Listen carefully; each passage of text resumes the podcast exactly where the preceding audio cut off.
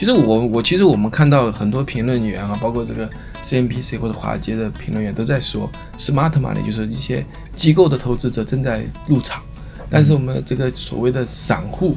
都被这个恐慌给吓得逃走了。对那这是肯定的。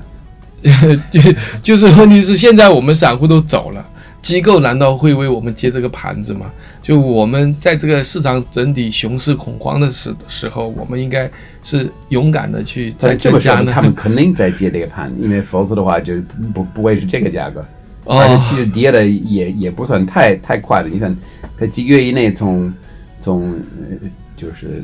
两三万就涨到十四万了，那现在就从这个十四万又又跌到三万，也不止也也不不止两三个月，对吧？对对已经到了到了十二个月，所以这肯定有有新的钱在进来，否则的话做不到这个。呃，再说有有那么多矿池当然一直在产新的币，那谁买那些新的币呢？那肯定有人，肯定有新的钱进来，对吧？否则这这个只能早垮了。但但有一个问题啊，就是机构是走 OTC，你刚才讲到走 OTC 进来，但是这个交易所又嗯，肯定他们不会找交易所来买那。也不一定，有可能一部分吧，一部分是吧呃但是肯定是大部分是走 OTC 的。那你说这个 OTC 的价格和这个交易所的价格是怎样子的呢？是那肯定是有挂钩的，对吧？但是可能就是根据我我所了解的这这个价价格情况，就是说过去几个月的时候，就价位是在六千六七千美元左右。啊嗯，那时候这个，呃，这个差价就是这个溢价差不多是在呃百分之五左右。嗯百分之五呃，就是说你如果你要，呃，把大量的这个这个币给卖了，那你就是得接受就是这个市价的百分之九十五左右啊，就有折扣的有折扣了。啊。那时候你要进来的话，那等于你可以便宜百分之五。嗯，那当当那更多的机构进来，然后那么这个其实这个基本面还是好的，对吧？参与者更那多那肯定是参与更多，而且这个东西其实有我另外我是从另外一个你有另外一个现象还是挺、嗯挺重要的。呃，我一看一年以前的情况，就是基本上呃只有一一种稳定币在外头是呃大规模流通，就是这个 U- Phoenix 的这个、呃 USDT 这个 USDT。嗯嗯，而且他们也是，嗯，怎么说？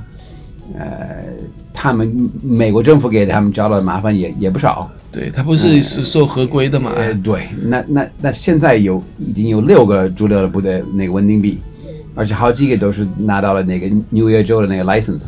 对吧？呃，许可嗯，对，那所以这个其实是是挺说明事儿的，等于是这个呃，在金融界就是传传统的金融界的那个接受程度是大规模成提高了。就等于搭了个桥梁过来。搭了一个桥梁，这个是非非常关键的，而且这很明显是在最高层的，就是美国政府已经就已经被被认可了。啊，那所以这个还是一个挺大的变化。如果你说从这个呢健康程度观点来讲，那这肯定是一个一个大的一个进步，因为不管是散户也好，大资金这个有这个桥梁以后都好好好好操作。